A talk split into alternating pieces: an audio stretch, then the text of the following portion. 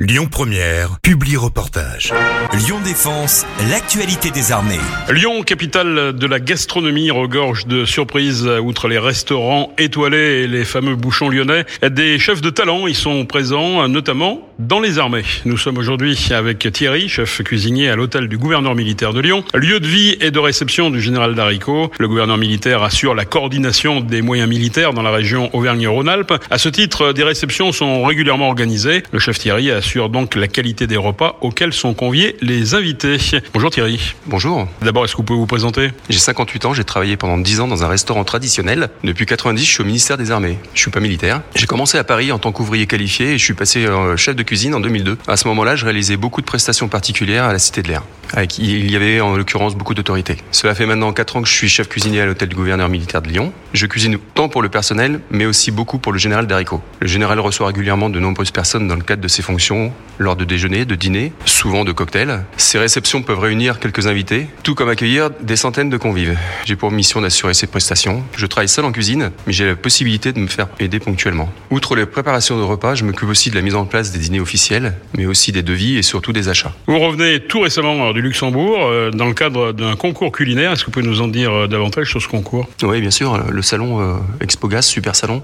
c'est un salon qui a lieu tous les 4 ans. C'est un événement mondial de la gastronomie qui a lieu au Luxembourg. La France euh, s'était pas présentée depuis 16 ans. Nous sommes engagés dans une épreuve de cuisine collective en catégorie militaire. Euh, l'équipe était composée euh, d'un team manager, de trois cuisiniers, d'un pâtissier et d'un aide de cuisine. Le petit challenge euh, plutôt sympathique, 5 heures de cuisine, 120 couverts, 5 euros par personne. Il y avait une contrainte, malgré tout, un menu de 9 plats. Autrement dit, gastronomie et budget économique. Il nous a fallu réaliser une soupe, une entrée, un plat de viande, un poisson, deux garnitures féculents, deux garnitures légumes verts, un dessert à base de trois éléments, dont un obligatoirement chaud. L'équipe a terminé sixième au classement général sur 15 équipes en compétition. Au niveau militaire, nous avons terminé deuxième. Nous sommes très fiers de ce résultat après un an de préparation, car nous n'étions pas dans, les, dans la même région et nous nous sommes entraînés euh, dans une école de formation située à Carqueville. Cette aventure a été une, une véritable aventure humaine, surtout euh, ça nous a permis de faire rayonner l'armée française et nos cuisiniers militaires. Est-ce que vous avez participé à d'autres concours culinaires? Oui, bien sûr, j'ai participé à d'autres